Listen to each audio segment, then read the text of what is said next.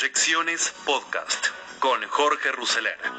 Economía, política, finanzas.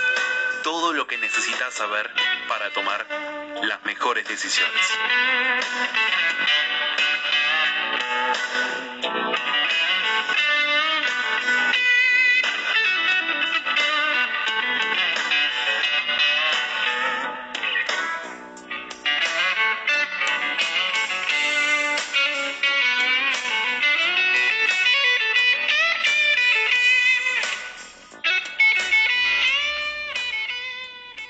En una entrevista, Martín Guzmán dio 10 definiciones sobre la deuda, sobre el fondo, sobre la inflación y la economía que viene. El ministro sostiene que el gobierno tendrá un rol anticíclico para levantar la actividad en los meses que vienen. Le dio una entrevista a Project Syndicate y repasó sus ideas sobre cómo hay que manejar la suba de precios en la Argentina y cómo cree que cambió la actitud del fondo. En materia de deuda dijo, durante las últimas cuatro décadas las reestructuraciones de deuda soberana han sido demasiado escasas, demasiado tardías. El proceso se retrasa y cuando finalmente se lleva a cabo, el alivio de la deuda proporcionado suele ser insuficiente para restaurar la sostenibilidad de la deuda y permitir la recuperación económica. De hecho, durante el mismo periodo, más de la mitad de las reestructuraciones de deuda soberana con acreedores privados han ido seguidas de otra reestructuración y de otro incumplimiento cada cinco años. La reestructuración de deuda argentina en medio de la pandemia fue inusual, pero también lo fue la capacidad del país para equilibrar la dinámica de poder que conlleva una negociación de deuda. Otros países con problemas de deuda no operarán en las mismas condiciones. Por tanto, es fundamental reducir los desequilibrios de poder entre los deudores soberanos y los acreedores privados, mejorando los marcos multinacionales de reestructuración de deuda. En cuanto al rol del fondo, dijo, en la última reestructuración de deuda pública de Argentina, el fondo jugó un papel positivo. Antes que comenzaran las negociaciones, Argentina solicitó al fondo que llevara un análisis de sostenibilidad de la deuda, que entre otras cosas incluía limitaciones en esa sostenibilidad. A pesar de cierta resistencia de los acreedores, las restricciones sirvieron como punto de referencia para las negociaciones.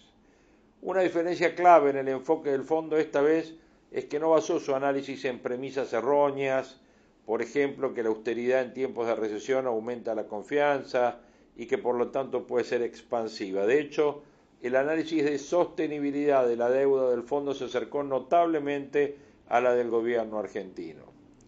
En materia de inflación, dijo que para una economía con tasas de inflación tan altas como en la Argentina, donde los comportamientos colectivos exacerban y afianzan el problema, ese enfoque, el de metas de inflación, equivalía a lo que un economista de la Universidad de Columbia, Guillermo Calvo, llamó cortarle la cabeza a una hidra con un cuchillo suizo. Dadas las restricciones crediticias, las tasas de interés más altas no redujeron la inflación, sino todo lo contrario. Argentina necesita un enfoque integral de política macroeconómica que resista las soluciones rápidas basadas en expedientes como la apreciación insostenible del tipo de cambio real. Preveemos, dijo, una senda de reducciones constantes de la inflación consistente con una tendencia hacia la consolidación fiscal que libera al Banco Central de la presión para financiar al gobierno y refuerza la credibilidad de la política macroeconómica. A lo largo del camino brindaremos pautas que apoyen el comportamiento y las expectativas. En este frente las políticas de ingresos y de precios jugarán un papel de apoyo. Recuerden ustedes que Cristina en su discurso de La Plata el otro día hizo especial énfasis en las políticas de precios e ingresos. Recuperación económica, dijo, cuando la pandemia llegó, Argentina ya estaba sufriendo una crisis macroeconómica. La economía está empezando a recuperarse ahora, pero la subutilización de la capacidad productiva, especialmente en el sector no comercial, sigue siendo un problema importante. El Estado desempeñará un importante papel anticíclico en los próximos tiempos. Por ejemplo, invirtiendo en infraestructura pública, y en vivienda. El sector de la construcción está asociado con grandes multiplicadores de la actividad económica y empleo, especialmente en época de recesión. Por lo tanto, será fundamental para la recuperación y por eso ya hemos presentado dos proyectos de ley al Congreso para dar más incentivos para impulsar la construcción en los próximos dos años. Esperemos se aprueben pronto. El presupuesto 2021 se basa en dos pilares. En primer lugar, crecimiento económico, requisito previo para la estabilización macroeconómica.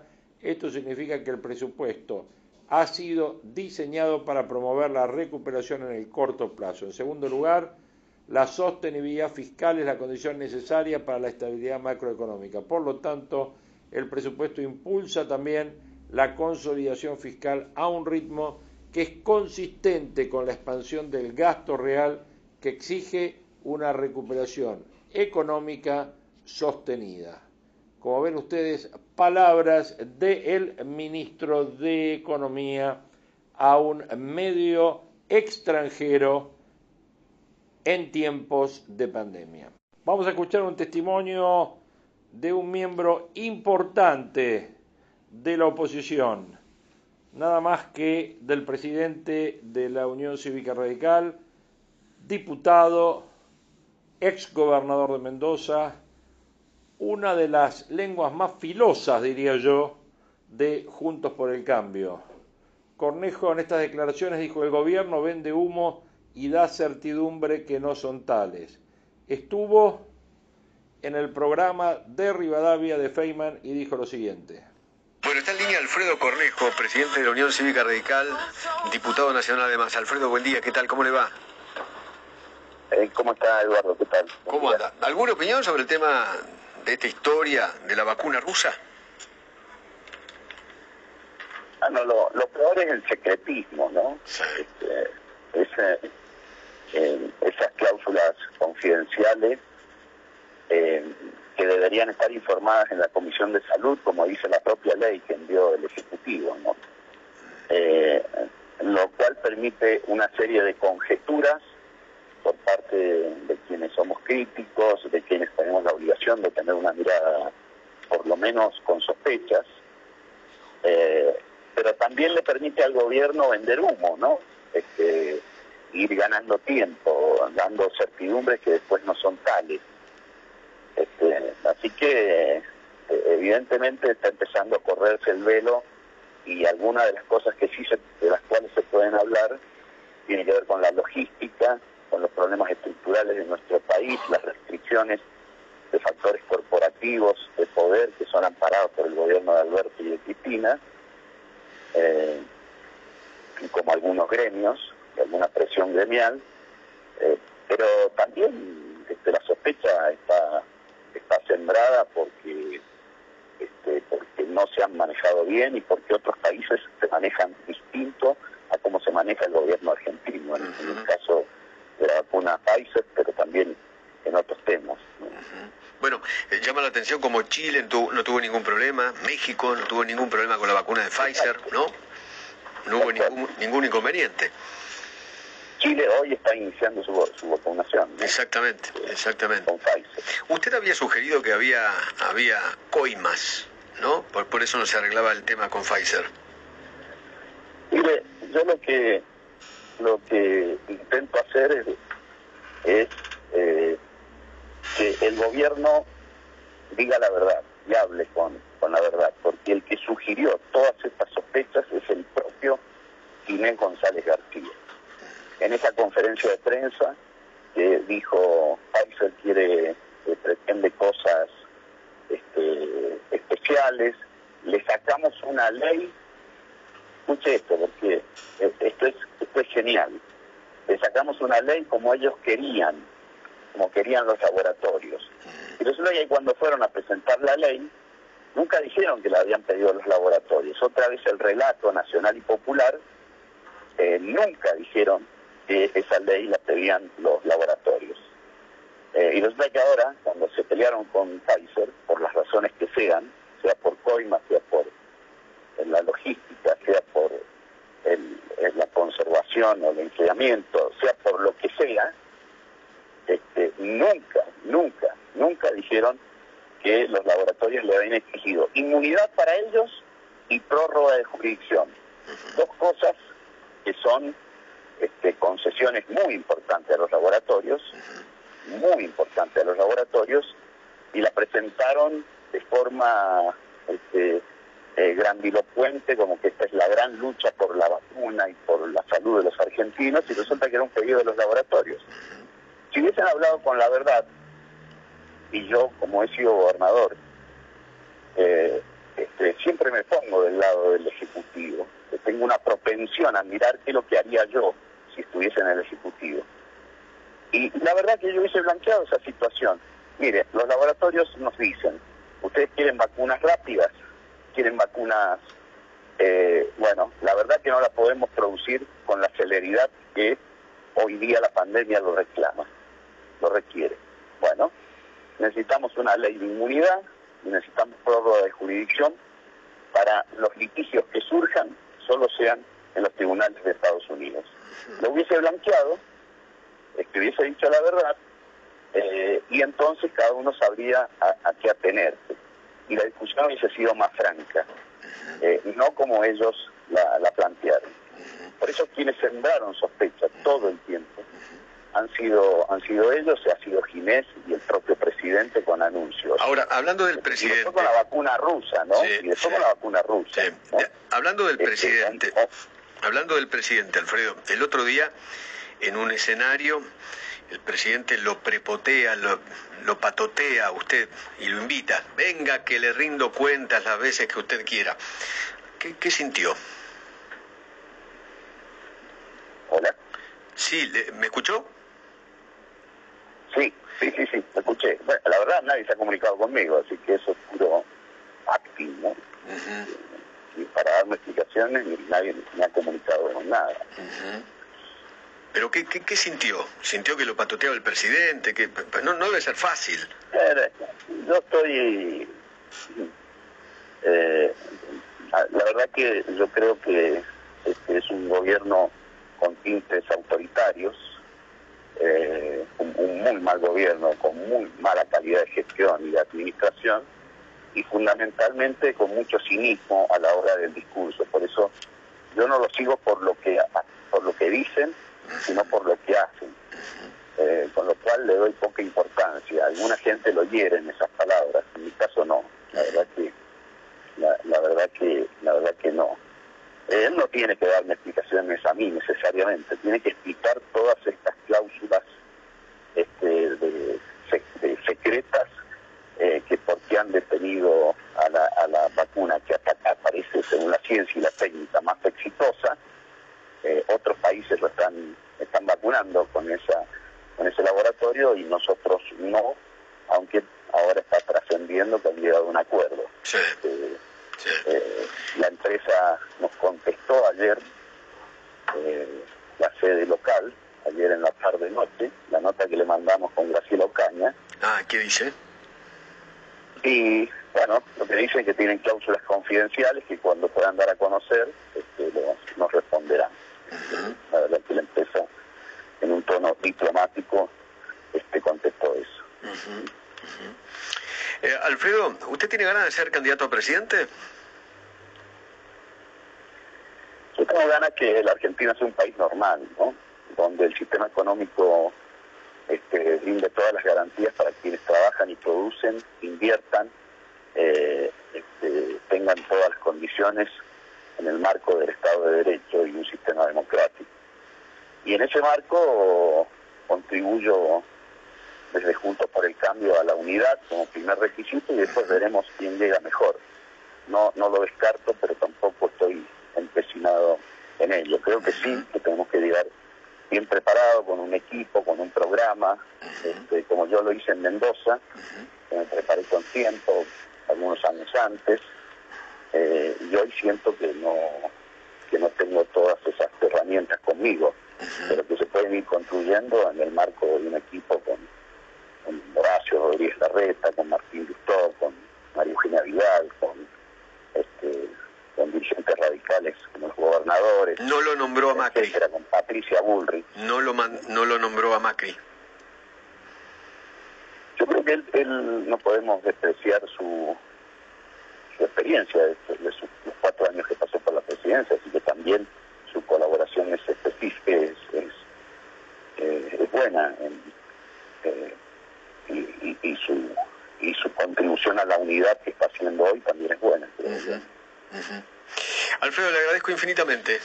Gracias por atenderme. por favor. Alfredo, Alfredo Cornejo. Destaco de las palabras de Cornejo cuando agrega el gobierno es muy cínico a la hora del discurso. Yo no lo sigo por lo que dicen, sino lo sigo por lo que hacen. Otro que se resaltó en los testimonios de la jornada del día es Sergio Berenstein, que hizo declaraciones en el programa Todos Juntos de Fernando Carnota, cuando también hizo alguna referencia a a qué se está refiriendo la vicepresidenta cuando habla de funcionarios que no funcionan. ¿Solo a ministros? Vamos a escuchar a Sergio Bernstein en este testimonio, por favor. Está ya Sergio Bernstein, nuestro compañero. Quiero hablar de este tema con él. Sergio, ¿cómo te va? Buen día. Hola, Fer, buen día. ¿Cómo andamos? Bien. ¿Cómo estás observando este culebrón? bueno, a ver, ¿es la primera vez que tenemos problemas entre presidente y vice en Argentina? No. No, ¿verdad? No. Es una situación bastante común. En este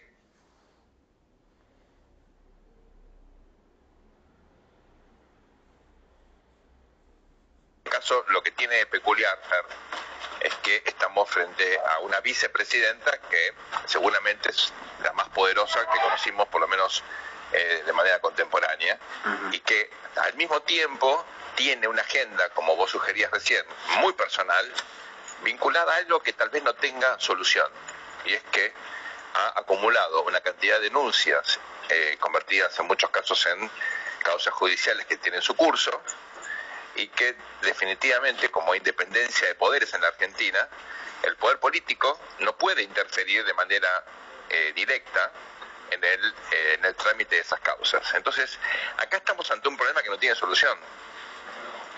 Entonces, los problemas que no tienen solución son realidades. Y las realidades generan tensiones. Así que lo que estamos viendo es una situación que me parece lejos de resolverse en el tiempo, va a quedar igual o tal vez se ponga peor. Yo tengo dos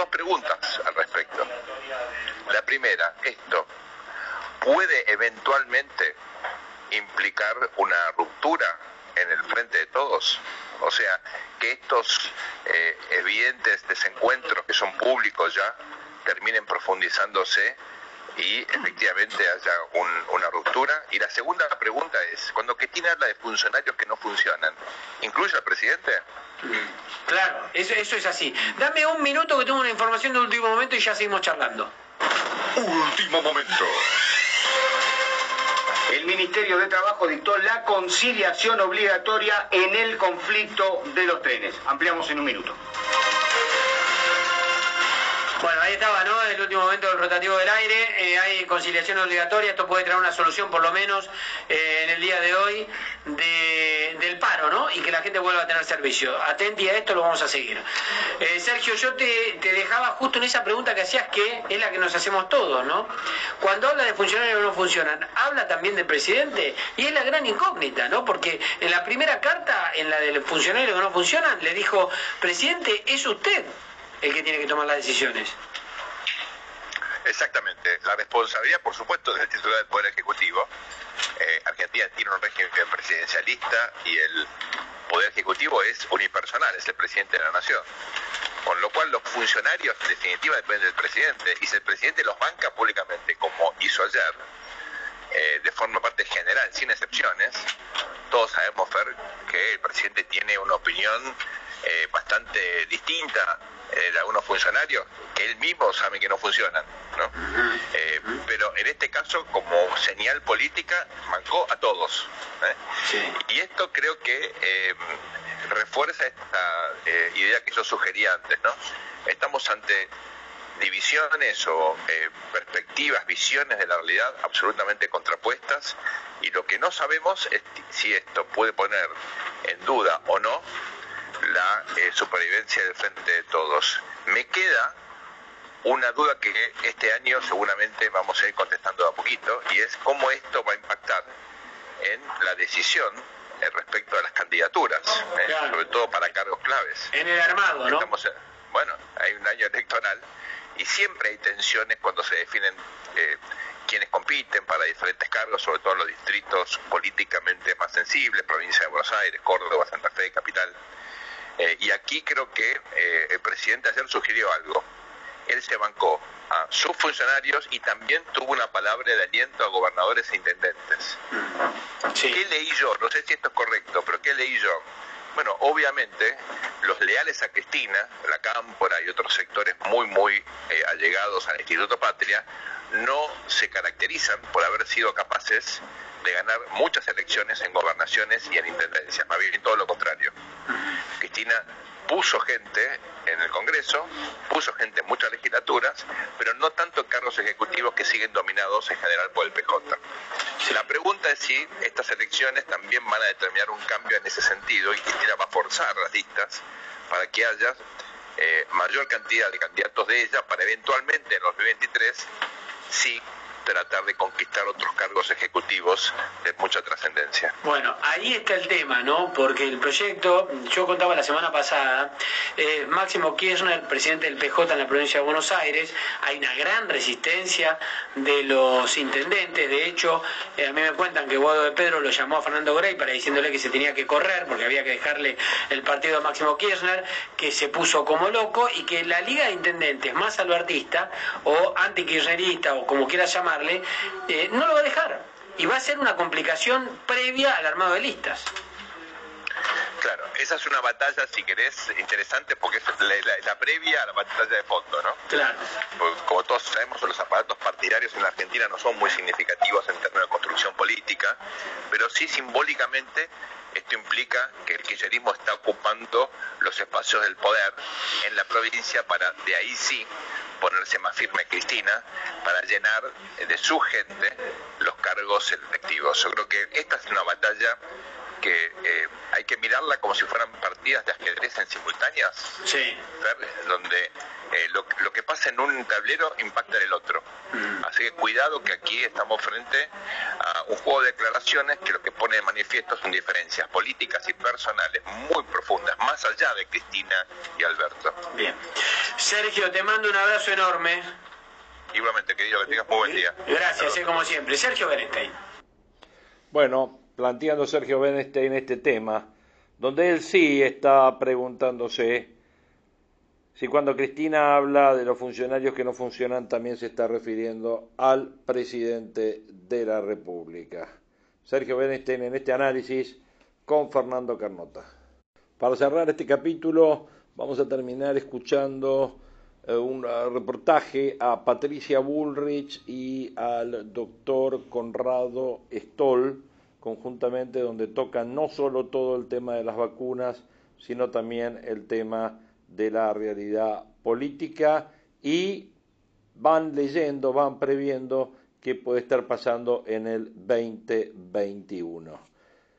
Ya estamos casi, casi en las definiciones de este año 2020, año tan particular, año tan difícil, año tan raro también, año que nos ha dejado enormes desafíos planteados para el año que viene y bueno, parte de esos desafíos los encara Patricia Bullrich en su rol de eh, vocera prácticamente de Juntos por el Cambio, muy crítica de la gestión del gobierno nacional, sin ninguna duda, y el doctor Conrado Stoll en esta nota con José del Río. que tiene que llevar Juntos por el Cambio son las ideas eh, que generen cambios en las áreas en las que nosotros no cambiamos en, la anterior gestión. Esto significa una economía eh, mucho más eh, fuerte para, la iniciativa privada, para que funcionen eh, los comercios, los negocios, para que la clase media no esté apretada, una política social que no, se, no sea entregársela a las organizaciones sociales, como lo hicimos la vez pasada, y que la gente salga de esa situación, que los jóvenes de 18 a 25 años tengan una oportunidad y no sean digamos, eh, rentistas del Estado a esa edad, que es la edad en la que tienen que trabajar o estudiar, y en consecuencia hay cambios de fondo.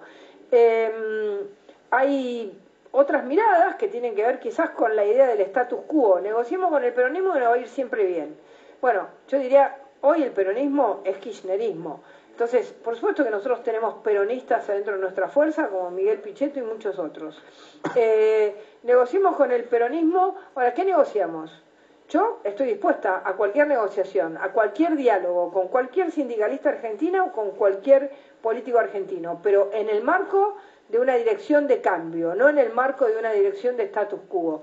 Me parece que este debate es un debate interesante que se va a dar. No sé si se dará... Más temprano que tarde, si se va a dar próximamente. Sí, por supuesto, por supuesto que se va a dar porque eh, nosotros tenemos que terminar de generar una propuesta hacia la sociedad eh, que de alguna manera eh, demuestre que aprendimos de aquellas cosas en las que no nos fue como nos hubiera gustado, que rescatamos en las que nos fue bien y que tenemos una propuesta de expectativa, de esperanza, de futuro, de progreso que le planteamos a la, a la sociedad. Y eso me parece que es lo que está en debate. No son candidaturas, no es un problema generacional, eh, es un problema de eh, ideas.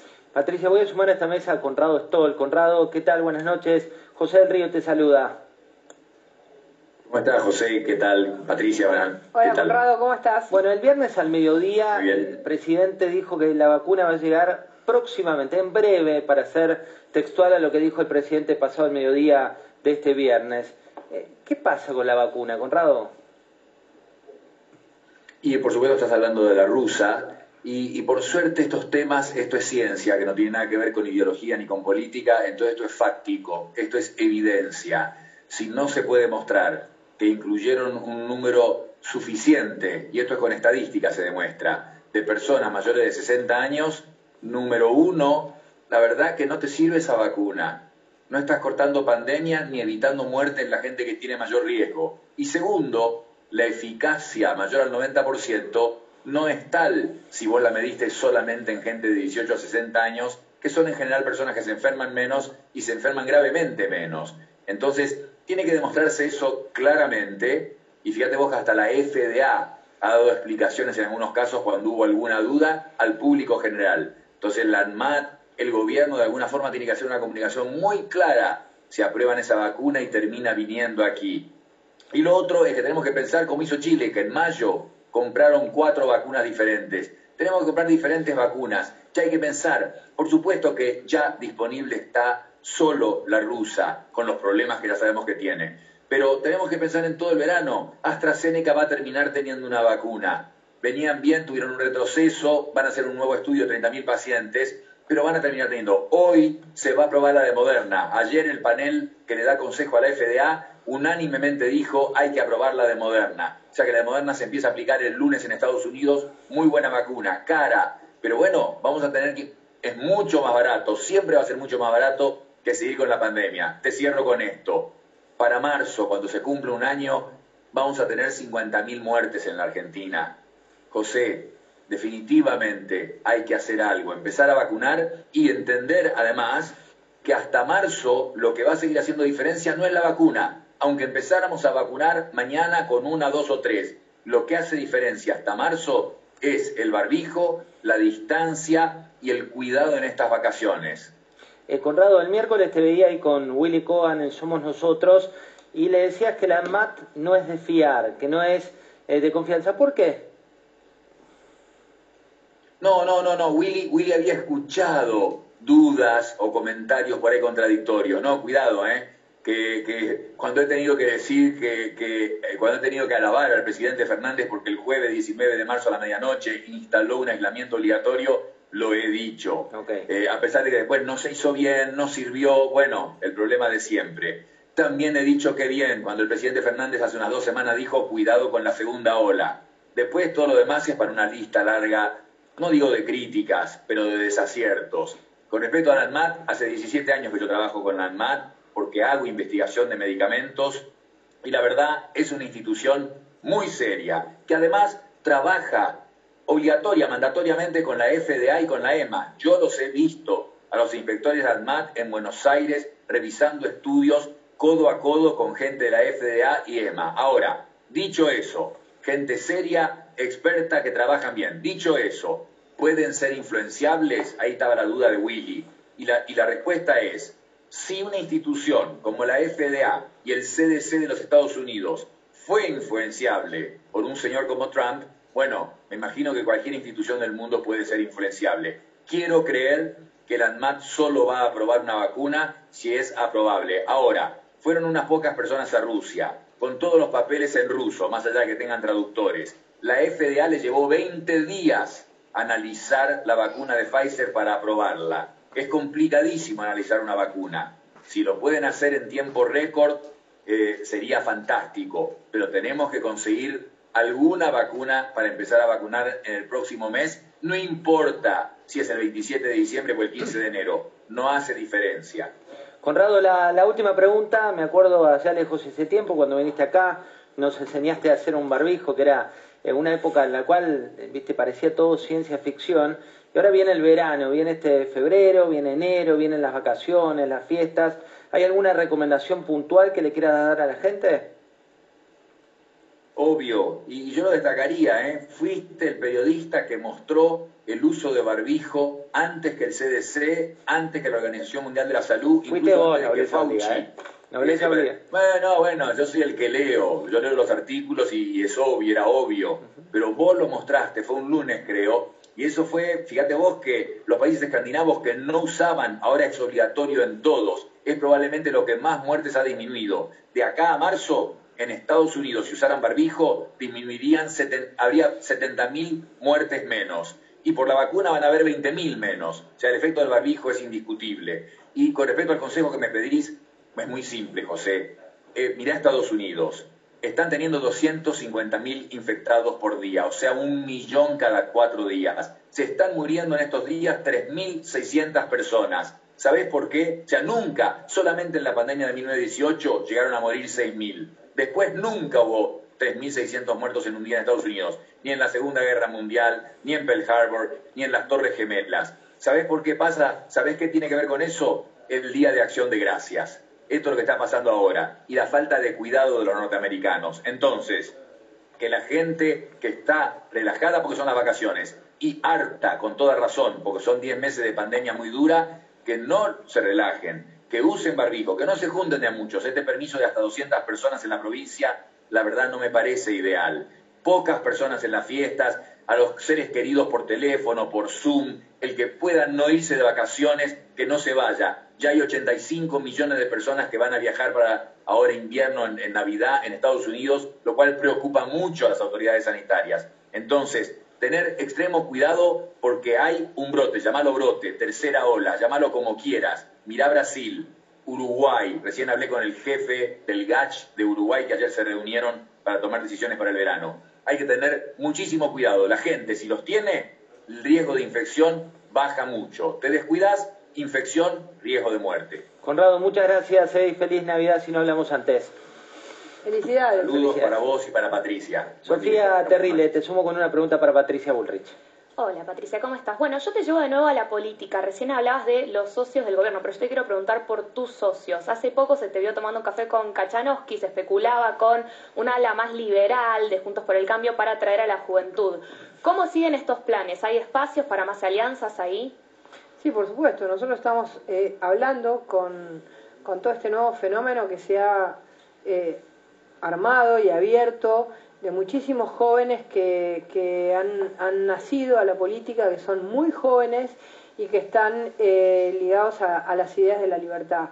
Eh, yo tengo un contacto estrechísimo, creo que es muy valioso que haya jóvenes en la Argentina que hoy estén eh, con las ideas de la libertad, que tengan en claro que la libertad es un concepto integral, que no sean, digamos, que no sea solamente económico, sino que sea un, concepto general de, qué manera se mueve la sociedad, de qué manera son los derechos humanos, de qué manera se genera eh, una, una, sociedad de, de libres. Entonces, creo que mm, estamos trabajando mucho en las universidades, Eh, y bueno, por supuesto también con gente como Kachanowski, que es de otra generación, pero que tiene ideas muy claras.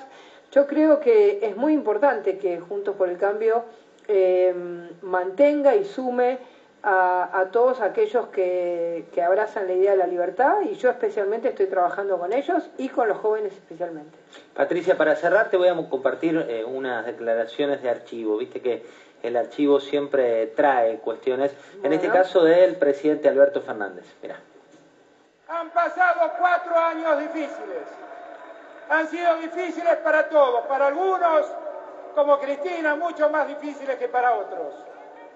Cuatro años escuchamos decir que nosotros no volvíamos más, pero esta noche volvimos y vamos a ser mujeres mejores. Gracias Argentina, gracias argentinos, a trabajar a partir de mañana por ese país que nos merecemos. Aquí estamos, hemos vuelto a trabajar. ¿Volvieron mejores? Bueno, una lástima, ¿no? Porque no volvieron mejores volvieron desordenados, peleados entre ellos, sin proyecto, em, todo a, ver cómo se arregla, ¿no? A la Argentina lo arreglamos con, con alambre, eh, una cuarentena que nos destruyó, recién lo dijo el doctor Stoll, em, las medidas eran claras, aire libre, barbijo, em, distanciamiento, y que eso mata mucho menos que cualquier tipo de otro, otra medida. Em, el aislamiento ha generado muchísimos problemas en la gente, gente que se ha debilitado, gente que no tiene vitamina D porque no ha tomado sol, gente que está, eh, gente grande con, muchos problemas de salud, eh, chicos con, con, problemas de no atención a, la, a la educación. Eh, y todo esto porque politizaron la cuarentena, decidieron que la cuarentena la miraban con encuestas en vez de mirarla con proyección estratégica de política. Lo mismo están haciendo ahora con la vacuna. Eh, la vacuna es un desorden. Entonces, ha sido un año de desorden y un año en el que han intentado avanzar.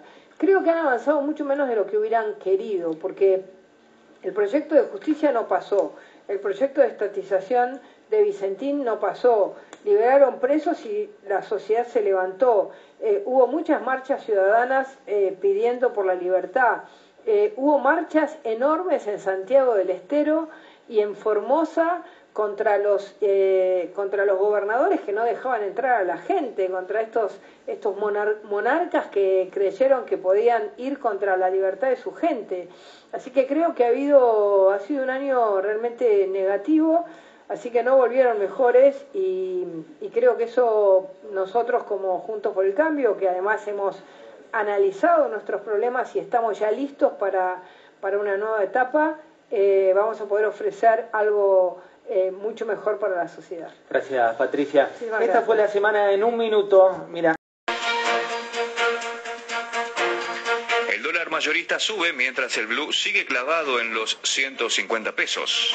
Ayer el Banco Central anotó su undécima sesión con saldo a favor. Fue en una rueda en la que compró 125 millones de dólares.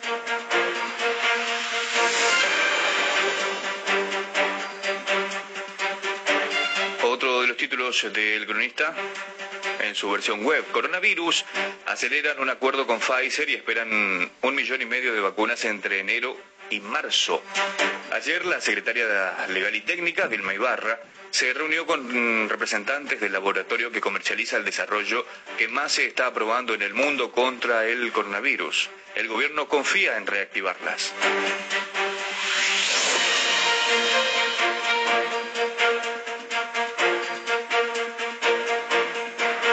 Se destaca el paro de trenes. El gobierno dictó la conciliación obligatoria.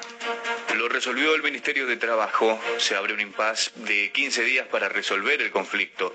No obstante, el secretario general del gremio ferroviario La Fraternidad, Omar Maturano, poco antes había advertido que el sector laboral no iba a acatar la orden del gobierno. Estos son algunos de los títulos principales en el portal del diario El Cronista.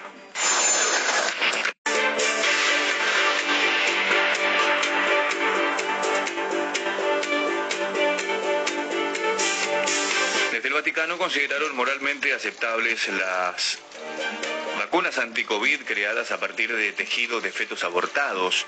La Santa Sede considera ético el uso de aquellas vacunas contra el coronavirus que durante su proceso de investigación y elaboración hayan usado líneas celulares de fetos abortados en la década de 1960, según lo anunció en un comunicado emitido por la Congregación para la Doctrina de la Fe. El documento no menciona el nombre de la compañía farmacéutica creadora de la vacuna en cuestión, pero sí destaca que la razón fundamental para considerar moralmente lícito el uso de estas vacunas es que el tipo de cooperación al mal del aborto provocado del que proceden estas mismas líneas celulares por parte de quienes utilizan las vacunas resultantes es remota.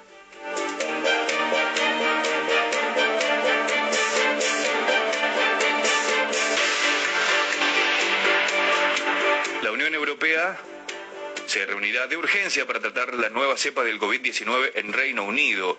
Representantes de los países de la Unión Europea intentarán acordar medidas unificadas para impedir que se propague la variante de COVID. El objetivo de la reunión será una reapertura de fronteras coordinada.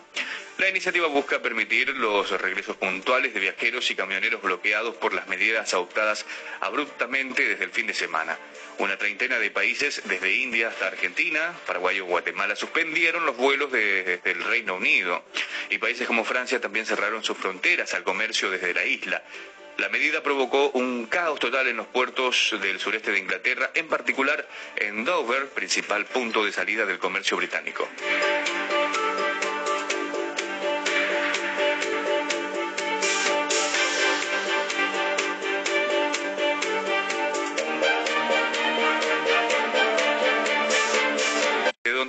Que ya son 319.190 fallecidos desde el inicio de la pandemia en la región.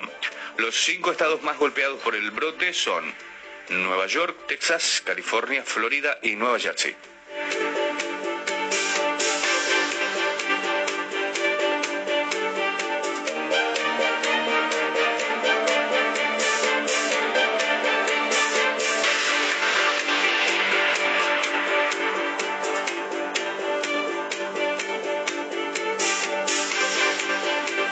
Ahora los títulos principales en el portal del diario de Río Negro.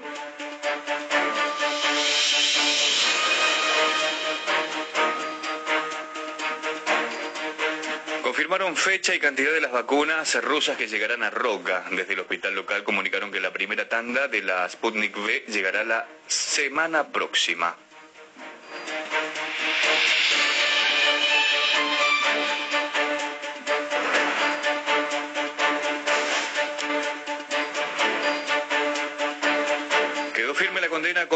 Rodríguez Lastra por impedir un aborto legal.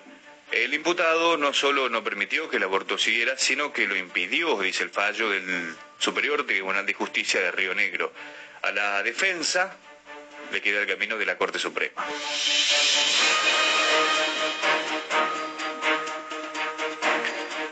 El portal del diario de Río Negro, en otro de sus títulos, destaca que Aerolíneas parte esta tarde a Rusia por las primeras dosis de la vacuna rusa. Traerá las primeras 300.000 dosis desde Moscú. Estaba previsto que el avión partiera esta madrugada, pero finalmente lo hará durante la tarde.